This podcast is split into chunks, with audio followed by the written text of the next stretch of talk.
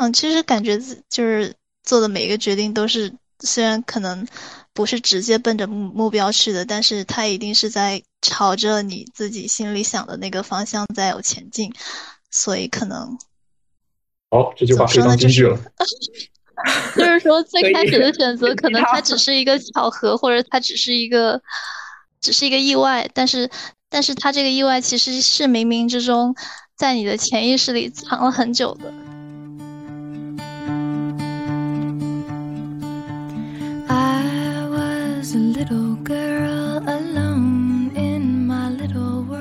不觉得那是人类可以去承受的这件事情，就是它整个。原理我觉得都是跟人的心心理系统是背道而驰的，就是技术发展的再怎么样都不可能达到这种程度。啊，包括是即便是元宇宙，现在说的最热元宇宙，它达到巅峰完全体，我觉得都不可能产生这种虚拟现实的效果。就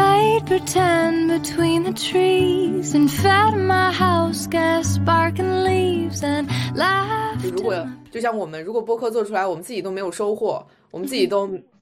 没有什么愉悦感的话，其实也不会问出来什么有意思的问题。那整个的这个播客质量可能也会不怎么好。就可能先要成为一个观众，然后在观众的这个视角，可能能发现出来更多更贴合观众的问题，或者说呃兴趣点，然后再进一步完成，可能会效率也会很好很高。然后自己在完成过程中也会有完成工作本就是这个之外的其他的收获或者是愉悦收获。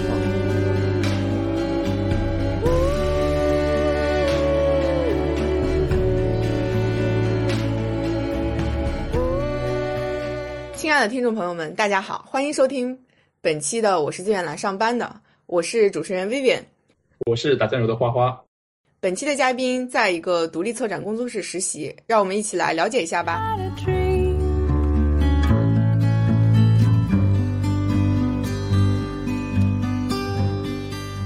那我们就开始，欢迎我们的嘉宾做一下自我介绍。大家好，我叫小杨，来自江西南昌。现在是复旦大学硕士研究生在读，然后是博物馆学专业。那为什么会选择这个专业呢？还是说本科就是这个专业啊？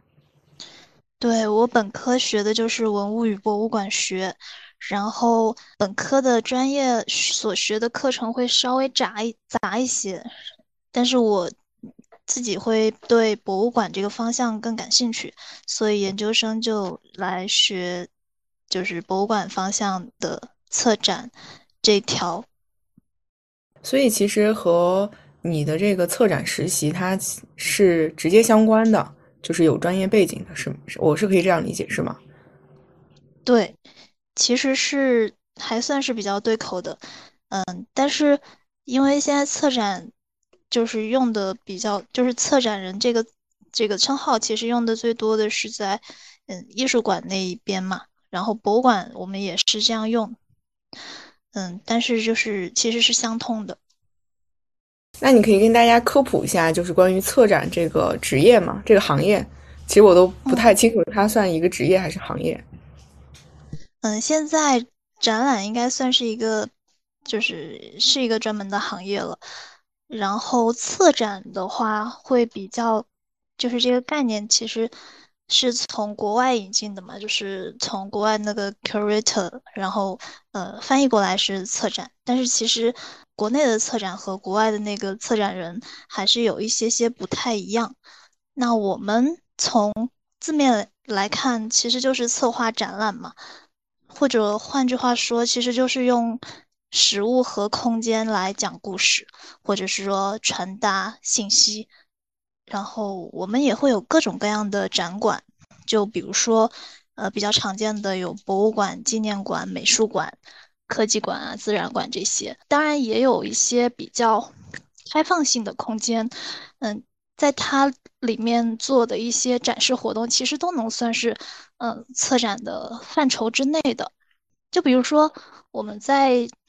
在展馆里面用实物和空间传递信息。来讲故事的话，其实和文学里面，呃，比如说小说讲故事或者电影给我们讲故事还是不太一样。嗯，就是在展馆里面讲故事的话，我们首先我们观众他以他的阅读方式是在行走之间来获取一个一个的画面嘛？那这个画面里面就会有文物啦，然后图文版面或者一些多媒体装置。那这些展示素材共同组成的这些一个一个的画面，就串联起来，在观众行进的过程当中，形成了就是这些故事的一帧一帧的画面。然后观众参完参观完一个展览，就相当于是看完了这个故事，来获取了一些信息。那所以策展我们的工作就是说，想要把呃空间里面的这些。所有的信息，嗯，排布的比较有意思，比较有趣，比较好看，然后让观众，呃，首先是肯定是要能看得懂，然后是愿意看，呃，再就是看了之后，呃，如果这个展比较理想、比较好的话，呃，观众可能会觉得会有，嗯，比如说美的享受啊，或者是说会有某些启示，嗯，会有一些思思考。或者是留下一些比较深刻的印象，激发一些情感共鸣之类的。哎，那你在就是呃硕士专业学这个策展的话，也是会学一些相关的吗？其实我还挺好奇，你们会上哪些课来提高就是策展人的一些呃专业素养的？他怎么去培养的？嗯，现在的如果是从博物馆学角度来看这个。嗯，策展专业的话，其实我们会学的有很多，比如说，呃，会有最基础的文物课，就是各门类的文物，陶瓷、青铜、玉器这些，然后还会有考古课，就是考古学的一些通识或者是理论方法之类的课程。嗯，这个是和就是我们现在对于博物馆。专业的设置就是和历史考古文博这个会靠的比较近一些，嗯，当然我们也会学一些，比如说像形式设计，它就有一些关于呃艺术设计类的知识。那对于嗯，就是同一个策展人，他一般或者说他会就是横跨不同的领域去策划吗？还是说他有一个自己的专长，比如他是偏向于呃艺术展览的，还有一些可能就是只针对于比如博物馆。就是我想知道，就是策展它如果只作为一种技能的话，它是否是一种通通用的，在现实生活中？嗯，它应该算是一个可以通用的，因为策展就是嗯展览行业它本身就是一个跨学科性很强的呃这样一个行业嘛，因为。面对的不同的展馆，它的要求以及它展示的内容都是很不一样的。你就比如说博物馆，它肯定就会偏文物、历史、考古类的会稍微多一些。那像美术馆和科技馆，可能它又面向的是艺术或者是一些嗯科技类的嗯领域。嗯，那对于就是做展览行业的人来说，嗯，其实。道理都是一样的，就是先我们会先去吸取知识，就是先广泛的搜集资料，然后喊话这些资料，嗯，在此基础上产出观点，就是比如说确定某个主题，然后再以这个主题为基础发散下去，构成整个展览的框架，嗯，再填充嗯细节的内容。嗯，它的底层逻辑我觉得是一样的，只不过就是它面向的呃范畴会很广泛。呃，我刚刚用我能理解的一种思维来理解这个我比较陌生的行业，其实，嗯，呃，对我来说可能像是一种嗯营销的岗位，然后你面对的是不同的行业，但是呢，其实你需要把不同行业的这些行业素材。就是这在一个框架内，以一种主题进行重组，然后再把它对公众进行展示。只是说展示公众的这个呃受众不一样，你们的那个侧重点，也就是你刚刚讲的行话可能会有所差异，就是尽可能做到那个行业的一个呃专业度吧。嗯，哎，那你可以跟我们再就是深挖一下，就是比如一场策展它有哪些环节，比如你们的合作方会是什么？就是素材提供是谁提供啊？然后怎么进行整理啊？就整个流程可能就是讲的再深入一点，让我们更让我们更有一个感觉印象。嗯嗯，就拿博物馆的展览来说，假如要做一个博物馆的展览，那可能甲方就是博物馆，它会有某个。嗯，主题或者是某一个有某一个目的需要办一个展览的话，嗯，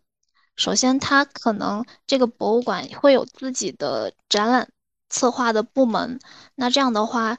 它其实就是自己完成内容设计，嗯，然后形式设计的部分，它可能就会找一些嗯那种会展公司来做，然后再就是施工团队。那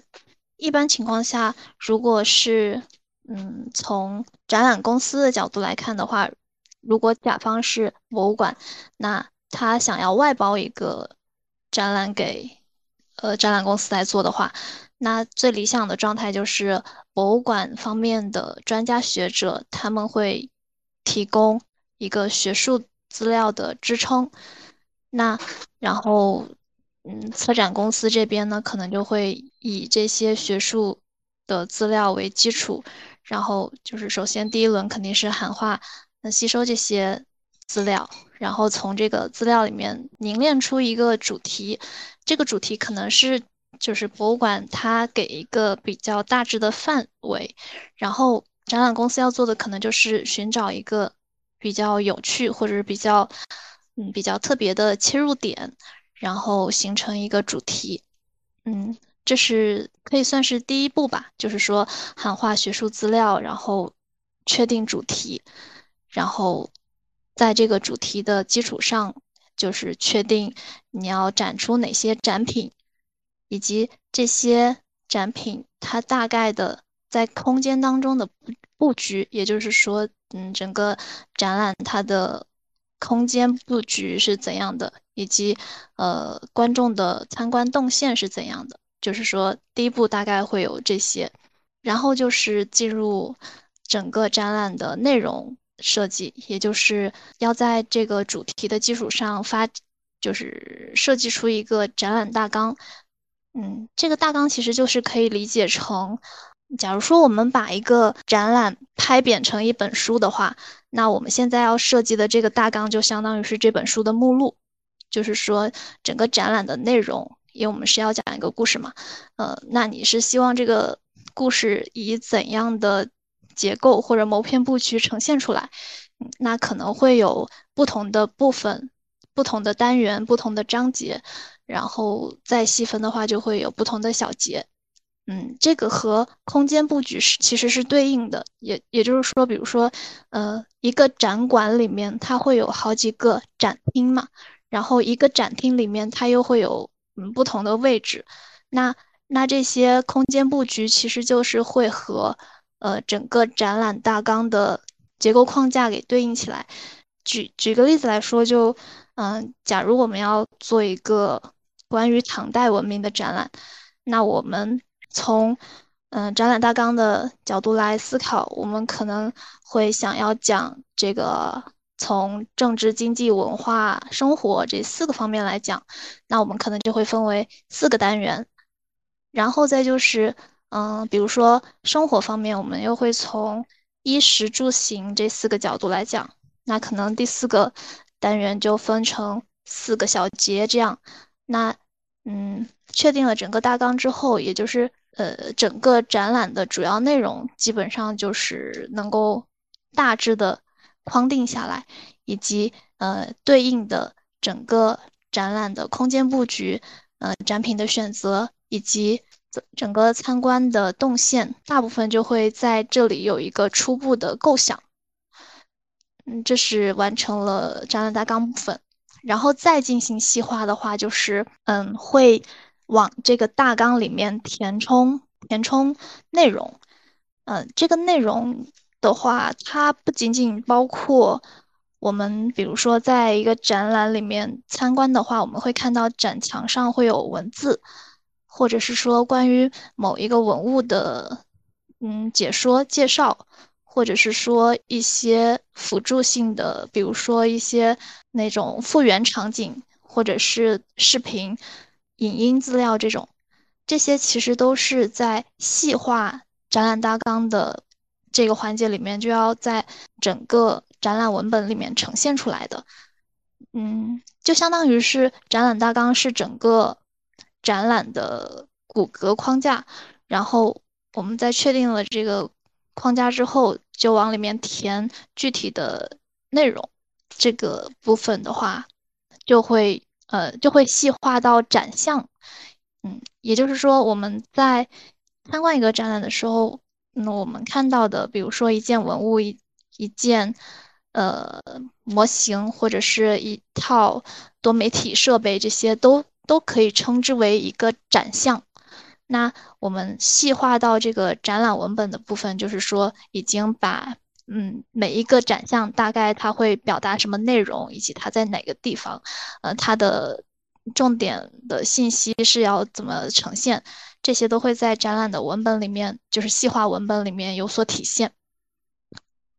嗯，这是这是所有的内容设计。那呃，完成了大概的整个展览的内容设计之后，就会进入到呃形式设计环节。嗯，当然这并不是割裂的。比如说我们在内容设计的时候，可能会在文本里，呃，对形式设计有所建议，或者是有所要求。嗯，会以文本的形式就是呈现出来，然后在和形式艺术设计师沟通的时候，可能会把我内容想要嗯呈现出来的效果讲给。形式设计师来听，那他们可能会，嗯，在这个展览文本的基础上，来把嗯你的内容用合适的一些，嗯，形式设计呈现出来。嗯，就比如说，呃，我们会用不同的，呃，空间的颜色，或者是灯光的效果，嗯，或者是，或者是，比如说有的内容它适合用。图画的形式呈现，那形式设计师可能就会想如何美化这个图图文的这个呃范畴。然后，比如说有的部分它可能比较抽象，呃，比较适合用一个复原场景，或者用一某个就是再具象一点的手法来呈现的话，那在形式设计可能它就会要用到一些沙盘模型，或者是一些比如说一些。呃，比较动感的多媒体这样的设备来呈现它。那完成了内容设计，再完成了形式设计之后，就可以交由施工方来把这整个展览呃落地下来。大概整个策展的环节就可以分为这三个步骤吧，就是首先是资料的呃学术资料的函化，确定主题，呃，然后就是。完成整个大纲展览大纲的呃架构，然后再就是填充展览文本，嗯，完成形式设计，然后再最后就是施工落地。嗯，当然这些环节，呃，虽然我这样讲就是像是一个接一个，但其实他们在实际当中是会有就是环环相扣的，呃，而且可能会有一些就是反复的。呃就是交流磨合的过程，尤其是内容设计和形式设计之间，呃，要怎么接洽，或者是怎么能够用最好、最合适的形式去表现内容，呃，会是一个就是不断打磨的过程。那你们就是作为这种嗯策展公司，一般来说服务的对象和客户有哪些类型呢？嗯，这个会有比较多，就是就拿展馆的类型来说，会分，比如说有偏公益类、公益性质的展览，就像在博物馆，嗯，在呃科技馆这种纪念馆这一类的，然后还会有，嗯，比如说会有一些企业，他们需要做自己的规划馆，或者是某个城市他要做自己的规划馆。嗯，或者是有一些是个人的馆，面向的对象还挺丰富的。了解，我刚刚在听你说你学的那些专业的时候，其实我有在想两个点，一个点就是，呃，如果要学一些考古的通识啊或者什么的话，有没有可能会不会也会喜欢看《盗墓笔记》？然后第二个点就是，呃，如果也会学一些形式的这种方面的话，会不会对自己未来做自己的室内装修啊，会更有建树？因为和这种室内设计师不一样的，室内设计师他就是纯审美层面的，我我是这样想的。然后你们，嗯，一般如果学策展的话，可能他能更能把自己的生活、自己的内容以空间的方式去呈现出来，因为这是。你们的一种，嗯，被培养的更擅长的表达方式，嗯，就刚刚自己脑洞想了一下，嗯，然后先回答第一个问题吧，就是关于，比如说我们在本科的课程当中，确实有学很多关于考古类的课程，呃，比如说有田野考古，呃，科技考古。然后考古的通识课，至于你说的那个 会不会看《盗墓笔记》这一类的书，那我觉得是看个人的兴趣，并不是看你是不是在学这个。然后我个人的话是对这一类书就是没有特别的兴趣，嗯，但是也不会反感，就是说，呃，因为它嗯算是那种虚构的小说性质嘛，那大家。可能会怀着猎奇的心态去看这一类的书，当然，它和考古是非常不一样的，是完全不同的概念。因为考古它是从科学发掘的角度去，呃，去探索地底世界，就是先民留给我们的那些文化遗存。那考古是希望，呃，通过科学的方法揭露这些遗存留给我们的历史信息。然后尽可能的去完整的，呃，复原，或者是说，去探求以前的那个世界，它是一个什么样的，呃，状态。尤其是因为考古给我们提供的材料，它是，嗯，摸得摸得到、看得到的这些实实质的物件，和历史书留给我们的那些文字记载是还是不同的。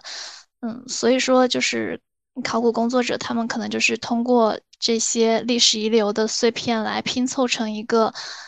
可管、可感知的一个以前的世界是怎样的。嗯，那那《盗墓笔记》它可能就是从，当然我没有仔细看这个书，但是我觉得可能这一类的小说，它会更加、更加就是把呃把探墓这件事情神秘化，或者是。就是会更猎奇一点吧，就是和真正的考古工作是完全不同的。比如说书里面可能会出现一些比较离奇的情节，或者是比较惊险的那个比较刺激的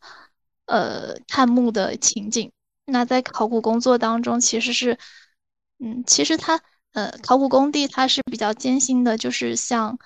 嗯，我们的农民伯伯种种田一样，就是面朝黄土背朝天的这种。然后，然后对于这个考古工地的一层一层的科学发掘，呃，也是，就是说，嗯，会一边发掘一边有科学，呃，就是会有呃考古记录，然后会有呃资料的整理这一套比较完整的工作流程。是现在已经是比很规范的一个，就是一套工作体系，就是和和小说是完全完全不一样的。嗯，然后第二个问题是，我觉得这个也是看看个人的吧，就是就是看多了展览，或者是说在做展览这一行业，可能会对空间或者是对就是空间布局稍微敏感一些之之外。假如说自己要布置自己的小家，或者是呃对一个空间可以有自己的思考和打理的话，那可能可能会更加嗯更加方便产生出对于这个空间我想要怎么规划，或者是我怎样可以达到自己想要的一个效果，可能会有一些些帮助吧。那你整个这个整体的工作感受是什么样的？和你？没有来实习之前的这个预想差别大吗？我觉得和我的预想倒是差不多的，因为我之前学的博物馆专业，就是对整个展览行业就是有一定的了解，然后也大概知道就是整个策展的环节是怎样的，所以在具体的工作当中，嗯，和之前的学习来说是有是有对应的，呃，要说有不同的地方，或者是说有。自己觉得不太，嗯，呃，有差异的地方的话，我觉得可能就是，嗯，在真实的项目的进展过程当中，会比理论学习要复杂的多得多。就比如说一个真的项目，它可能牵涉到的、要接触到的人员真的是多方面的，比如说会有甲方，然后会有。呃，会接触到一些艺术设计的同事，会接触到就是负责，比如说施工团队他们的，嗯，比如说布置一些展项的时候要购买的那个物料的供应商，就等等，会和很多不同的人打交道。工作的内容如果有和之前想的不一样的话，那可能会比我想象中的要更。工作量会更大一些，嗯，因为要做整个展览的内容文本的话，是真的需要去阅读，或者是去广泛的涉猎很多的资料，然后从从中找到一些，首先是自己能够产生共鸣的点，或者是说自己觉得比较，呃，有展出意义的这些内容，然后充分的吸收喊话他们之后。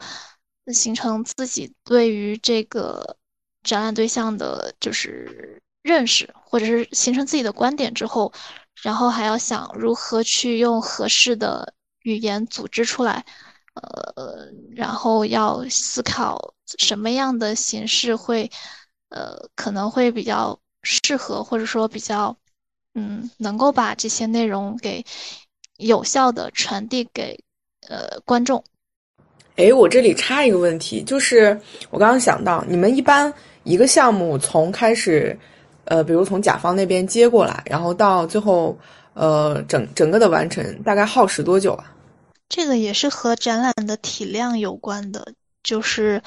呃，一般，假如说一个博物馆的常设陈列这种很大体量的展览的话，它可能耗时。会很长，比如说，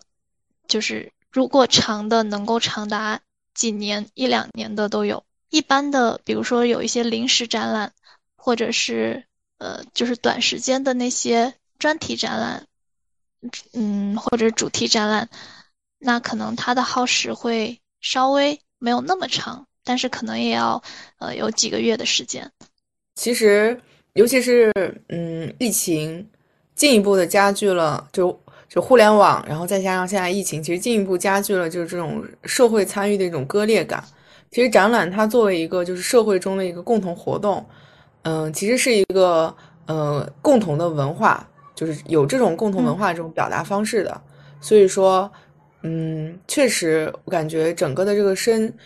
呃，策展人或者说展览整个行业的这个生存空间，在随着现在。呃，就是这个信息化或者是什么的这个加剧而变得更窄，所以其实我接下来想跟你聊的两个问题就是，嗯，你觉得这个行业或者说这个职业它目前的这个发展前景是什么样的？它的这个就出路问题吧。然后另一个就是关于疫情给这个呃展览行业带来的这个变化。嗯，我刚刚其实有想到一个观点，因为我在疫情刚。嗯，刚开始的时候接触了一个是学，呃，舞台剧的一个朋友。嗯，其实我觉得舞台剧和展览都有一些共性，就是，嗯，大家都在提供一种，呃，内容，嗯，就是只是说表达的方式可能会，呃，不不不一样，但对观众来说，嗯，这个共性在于，第一，你是有这个空间性的。就是你需要到一个具体的空间里面，然后去发生和这种内容的碰撞。然后第二点就是它是有这种就是呃在场性的，就是其实和第一点可能会更相似一点，或者说是进一步的延伸，就是你需要呃在那个场所内发生这种嗯互动，否则的话，其实你像现像现在其实呃疫情开始之后是有一些线上的这种呃舞台剧，但其实已经改。已经改变了舞台剧的一个本质，所以说也发起了一些非常激烈的讨论，就是它仍然能称为一种舞台剧吗？呃，它和我们看的影像影像资料之间的差异，所以我觉得展览其实可能也会有相同的命运，就是如果它呃电子化打破了这个在场性的这个关呃这个特征之后，呃，我们看到了这个图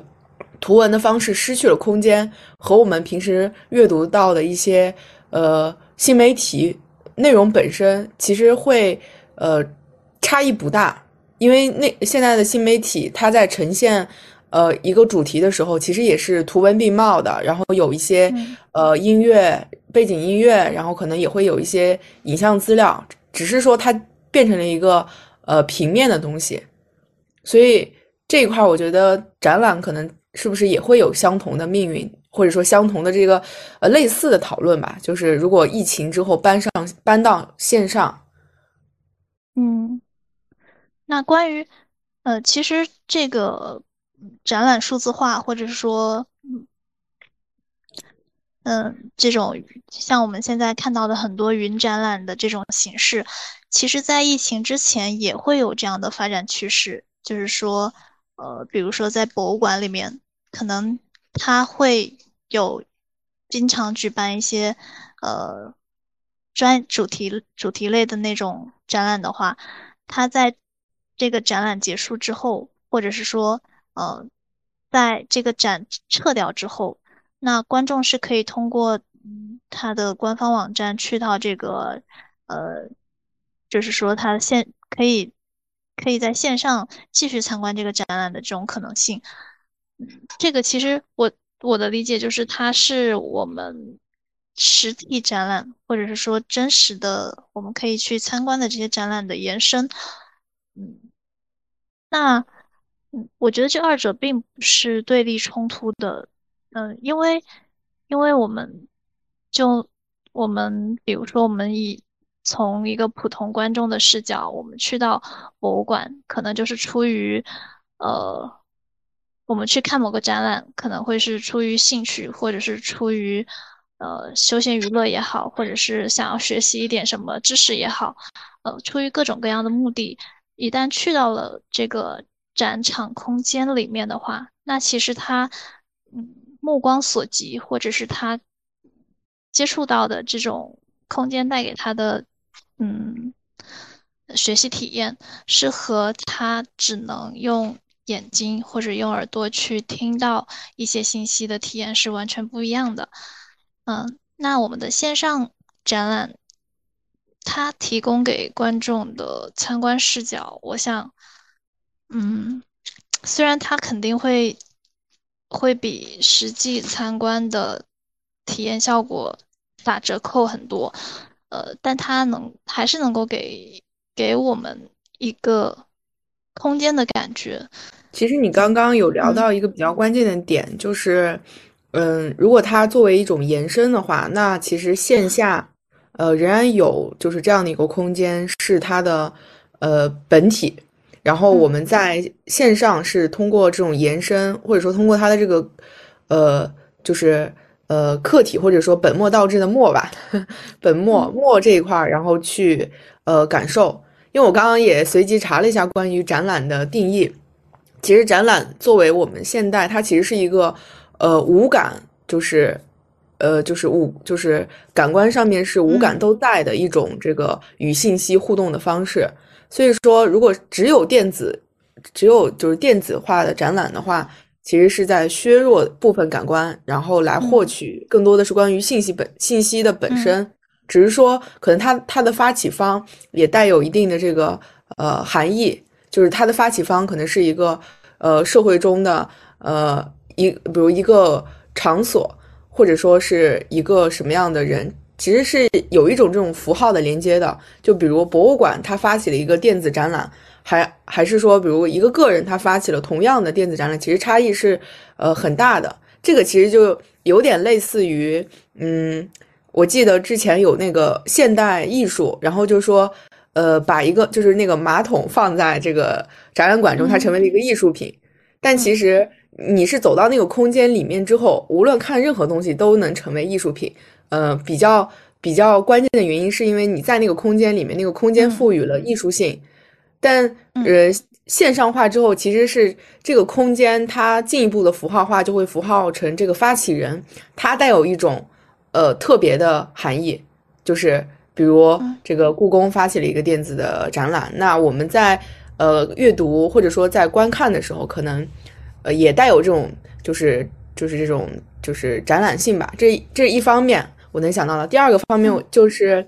我觉得呃未来如果说这个。呃，AR 技术 进一步的这个延伸，其实现在就是有一些这种虚拟现实的这种设备，它其实能够让你在呃在家就能成感受到这种空间性，就是你能进入到一个虚拟的电影院，然后和你在真实的电影院的这个感受是相似的，就这种虚拟现实。或者说模糊现实，所以我觉得未来可能展览也能某种程度上有这样的一个嗯发展可能性吧。趋势，嗯，对对对，有这样发展可能性，因为展览它其实也是一种面对面的，既是你和呃展项之间面对面的一个互动，也是你和其他的这个呃观众或者说看客的一个面对面沟通的一种方式，就是我们聚集在一个空间里面，就某个展项进行一个。人与展项、人与人之间的一个互动吧。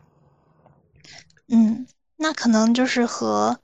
比如说和我们现在的就是数字媒体，或者是呃，就是现在这些 VR 也好、AR 也好，呃，甚至是未来的元宇宙这种，就是这些技术如果非常成熟的话，那我们在任何时候都能够去到一个。这样的虚拟展场，那我想它，它也可以算是展览行业的一种，嗯，发展或者是另一种形式的呈现。对，我我觉得它和现在的展览，呃，我觉得是平移过去了。我其实觉得像平移过去了。嗯，只只是可能去掉了真实性不，我觉得它并不是去掉了真实性，而是另一种呈现。因为做这些展览的人，其实还是要输出，就是还是要输出内容，还是要做这些。就无论你这个展览它是在一个真实的空间里面，还是说它搬到了线上是一个虚拟的展览，它的内容都一定是真实的。对，我觉得差别在于施工团队。嗯，对，对。然后还有一个点就是，如果说它真的能朝着未来这种呃虚拟现实，在虚拟是现实的这个空间里面，嗯，有新新的天地的话，那其实它延长了展览的这个寿命。呃，这个其实也是我我之前有看过一些就是关于艺术的死亡，就可能比较形而上的，就比如你在摄影的时候，其实你拍的那个物体的当下其实是呃。是已经不在了，然后你通过照片这种方式把它延续下去，然后再包括呃你这种呃橡胶呃不对，这种胶片的形式去记录影片或者说形成一个影片，你每一次的播放都是对这个胶片的一个损耗，那这个胶片在持续的这播放过程中，它也处于一个呃呃生命殆尽的一个状态。然后你像展览，除了那种常规的，就是这种展览之外，像这种专题展啊，它其实都有时间性的。嗯，时间性的核心，我觉得就在于空间有限。但如果在这个虚拟现实生活中的话，呃，虚拟现实中的话，其实它的空间是无限的。所以你可以把不同的这种展馆，就是让它持续的存在。对，嗯，我觉得不仅仅是空间上打破空间上的限制，它其实是时空上都有所突破。就是因为一个展览，它。如果是在一个某个真实的场馆里面，那他就观众获取到他的机会是受时空限制的。就比如说一个展览，它在一个城市，然后它开放时间是有限的，那他面对的观众可能参观的时间，还有观众，呃，从哪里过来，就是它其实都是会受时空的限制。那如果它搬到了一个虚拟的网络世界的，呃，虚拟展览的话，它的时间和空间就会，嗯，范畴或者是说观众的可得性就会更高。对于这个展览，那那从展览的内容制作的角度来说，其实也是呃突破了空间的限制。呃，就比如说，在一个真实的展馆里面，我们能够放的内容其实是很有限的。就无论是展板上我们可以看到的文字，或者是实物，比如说文物或者是标本这些呃信息载体，或者是说我们创作出来的一些多媒体展项，呃一些影片、音频这些，嗯，就是如果是在一个真实的场馆里面，这些内容再怎么丰富，它其实也都是有有限的一个呃体量。那如果是在，嗯，是在线上展览或者是一个虚拟展览的话，那它就可以在展览里面嵌入无数个链接或者是无数个跳转，那就可以，就是说信息量可能会是一个呃呃突破性的增长，然后还有就是观众的访问时间也可以打破这个展览的，就比如说，对。就比如说正常的展览，它可能是上午九点到下午五点的这样的一个参观时间。那如果是线上的话，那可能观众就可以随时随地的去到这个展场空间里面获取信息。是的，是的，这个的话，我觉得你也给了我一些新思路，就是我们在线下其实是有，呃，是有这个时空限制的。空间其实你本身的这个空间格局其实也是有限的，这种空间格局既限制了你的这个设计，与此同时也限制了你这个展项的数量。然后时空这方面、时间这方面的话，也是，呃，尤其呃，我之前参观过一些就是开放的这个展览，可能它是露天的或者什么样的，所以你在这种情况下，你的这个时间其实是嗯被规定的，但。我之前因为一个特殊的原因是参观过深夜的海洋馆，就是这就是一个完全不一样的感受，所以我觉得这种其实也是，嗯，确实是一个明媚的未来吧，只能说，嗯。嗯，可能在那个时候，呃，更好的就是更严格的要求是在于你怎么样去筛选，不使得你的观众陷入到这种信息的海洋中，或者是说当空间是。呃，不受限的时候，每个场每个场馆它是否仍然能有自己的特色？因为它可以任意的发挥，是否没有一个呃能被观众识别的标识？花花，你要说什么？呃，其实这一段我是有点不太呃不同意见，就是第一个，对于这个产出者来说，我去办这个展览，或者说做一个什么作品，那么不管它是以实体的形式还是以电子的形式，那么只要表达内容是一样的，这个东西我输出的都是同样，那就是 OK 的。但是对于参观者来说，其实，呃，不管是去看展还是说去啊电影院看电影这种事情，本质上来说都是我去一个特定的空间去完成一个特定的事件。那么这个本身来说，我就是抱着目的性去的，就是我来到这个空间的瞬间啊，那么就是我跟这个事件就已经挂钩了，然后。啊，我跟一群陌生人在一个封闭的空间里面去观看一些作品或者观看一些产品，呃，在这一瞬间是这个东西不光是拥有一个啊，不管是你说娱乐属性也好，艺术属性也好，重要它还有一个社交属性，就是这个社交属性是由你和共同参观这个场景的人，其他观众是一起去构建的，就类比成电影电影院一样，就是呃，不管线上技术发展多好，包括这个个人家庭影院的那种播放设备有多少，然后包括现在。呃，疫情原因，然后大家都在往流媒体上走，但是电影院的这个提供的这种场地属性或者社交属性，我觉得都是不可替代的，就像展览一样。就是现在它这种混合现实的技术，它可以做到，就是你戴一个这个呃呃 VR 的这个眼镜，对，然后你可以进入到一个三 D 的虚拟空间中，然后其实这种沉浸式，然后是能够去构建出来的，然后包括。你能看到旁边有谁？这就像一个大型的呃，就是呃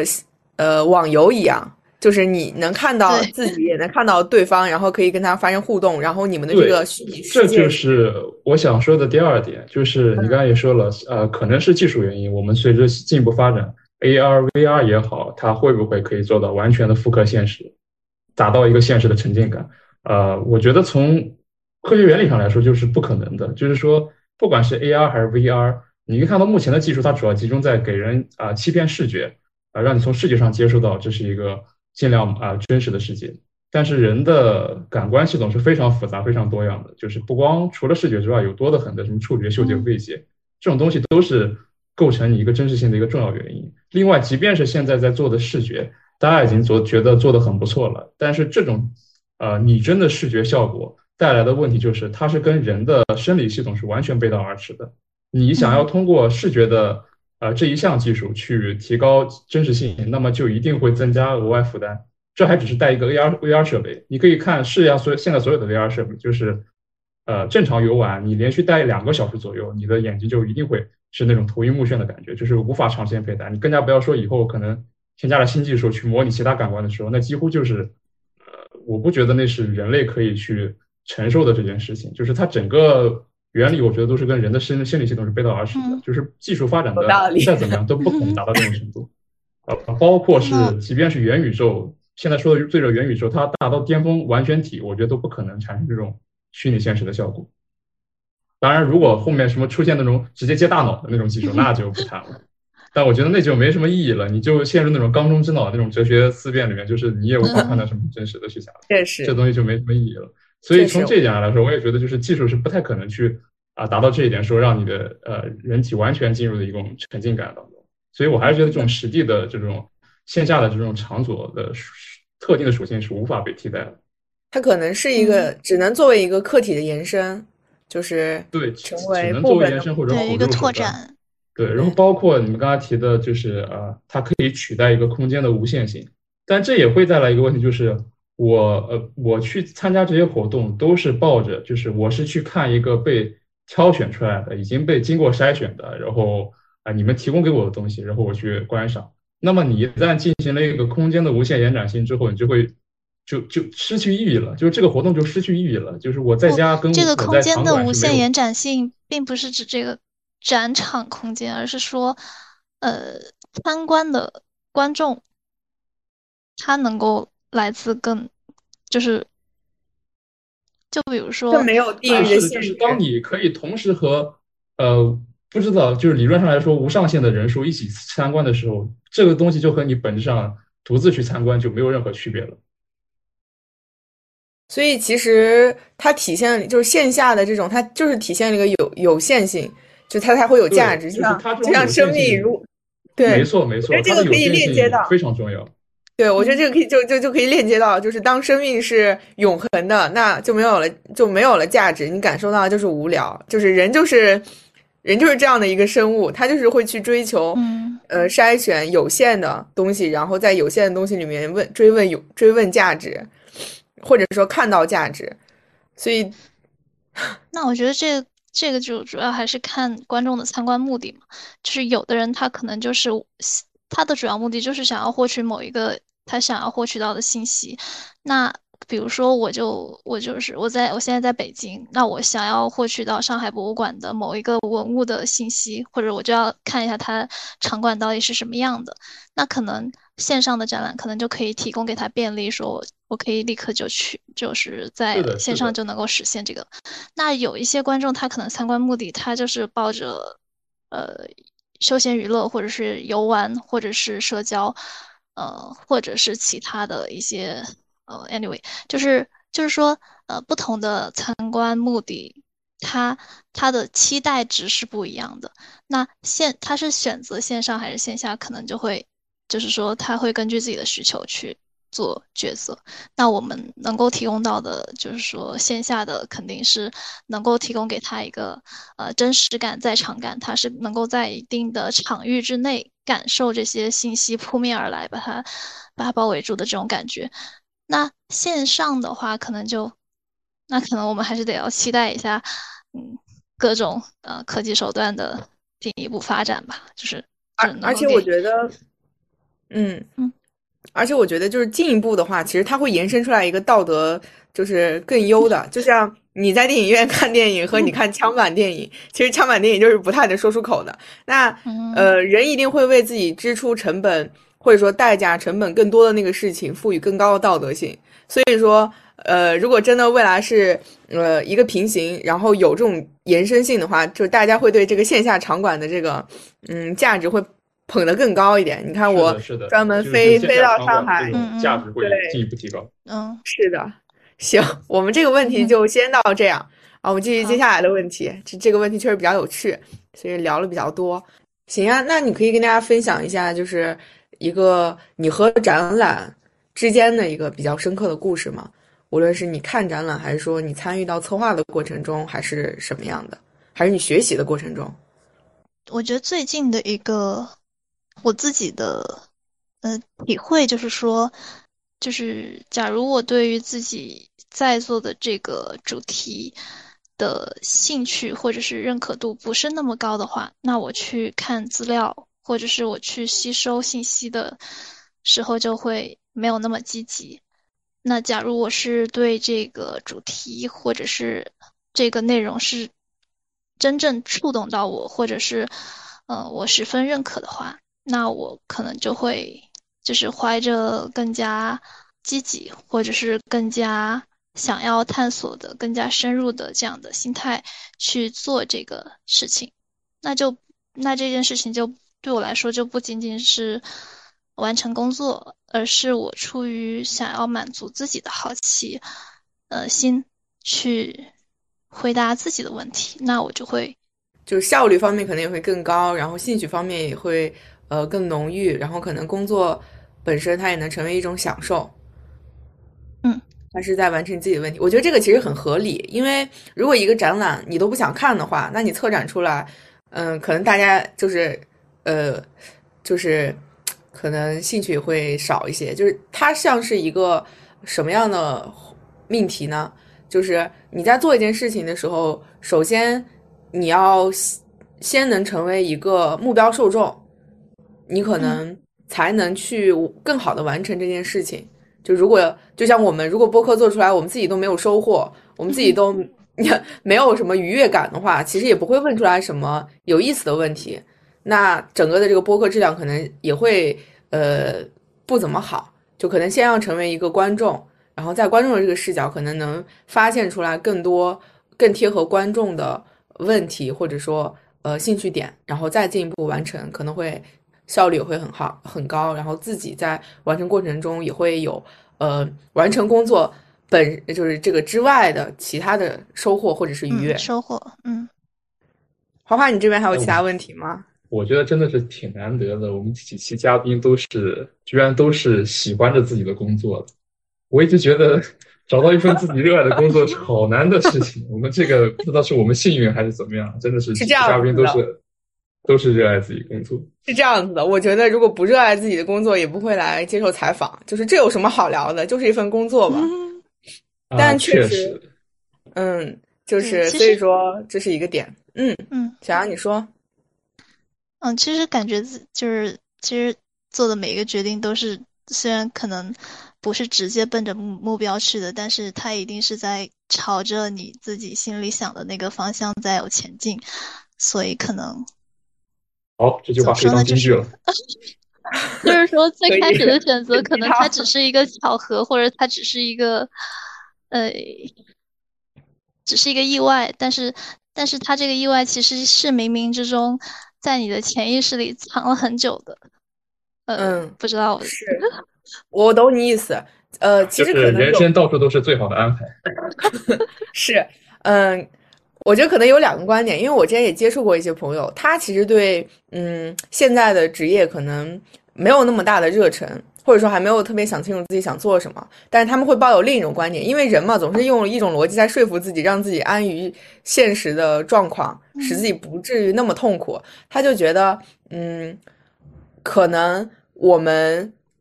当我们能够完整的，就是了解或者说深入的了解一个职业、一个事物的时候，我们会喜欢它的。就他觉得他现在的现在的不感兴趣，是因为他还没有彻底的了解。了解，对对，所以说有些人他会有一个理想的彼岸，然后他自己做的各种选择是为了更好的触达那个彼岸，然后另一些人他会觉得，呃，这个彼岸呢是需要大量的信息更深入的了解，就是这个彼岸是什么不重要。重要的是，当他把中间这个桥梁架起来之后，他会发现那个彼岸是有趣的。嗯，所以这是两种不同的观点吧？对，嗯，尤其还有一种观点就是把钱挣够了就辞职吗？哈哈，也，呃，但其实我觉得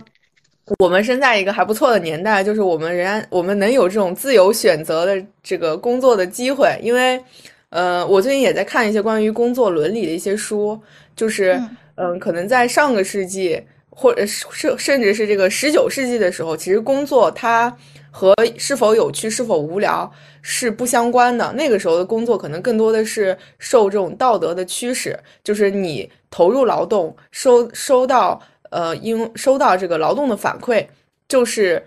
呃更有更有道德意义的，就是有这种道德优越性的。就在那个时候，可能呃各个行业都缺人，所以这个时候劳动它是无差别的。但是可能到现在，就是有机器化大生产，然后有人工智能，呃或者说有机软件，然后在这种时候，其实现代的这种工作，其实它是受这个美学的这个审判的，就是好的工作，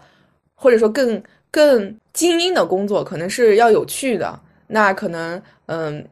另一些工作可能就是无聊的，是人不得不为生存考虑而去工作的，这是一个发展方向。另一个发展方向就是我之前有聊一些关于，呃，在海外然后想留下来的朋友们，他们觉得，嗯，工作嘛就是个工作，他们首先要解决的问题是一个身份问题，就能不能留下来。那工作是一个能留下来的一种媒介，所以他们觉得工作的这个和自己的呃相关性可能。在这一块的关注点就会弱一些，然后跟他跟这些朋友在聊的过程中，我更加意识到了，其实我们现在拥有一个呃选择工作的这种自由自由度吧，这这还是蛮挺嗯还是挺可贵的，嗯。嗯，好呀，那那我们今天的内容就就到这里，反正我是学到了很多呃新的新的东西，收获蛮大的，嗯，之后如果。嗯，非常感谢我们的嘉宾小杨，谢谢谢谢，今天也收获很多，就是一种思考的倒逼。嗯，对，好呀，那我们今天就先这样，拜拜，拜拜，拜拜拜拜。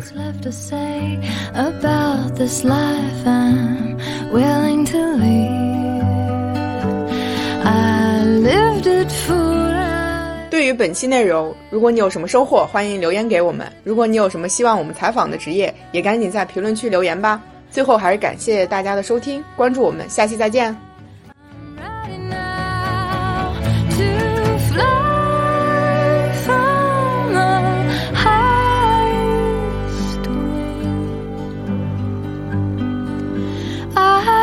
a dream.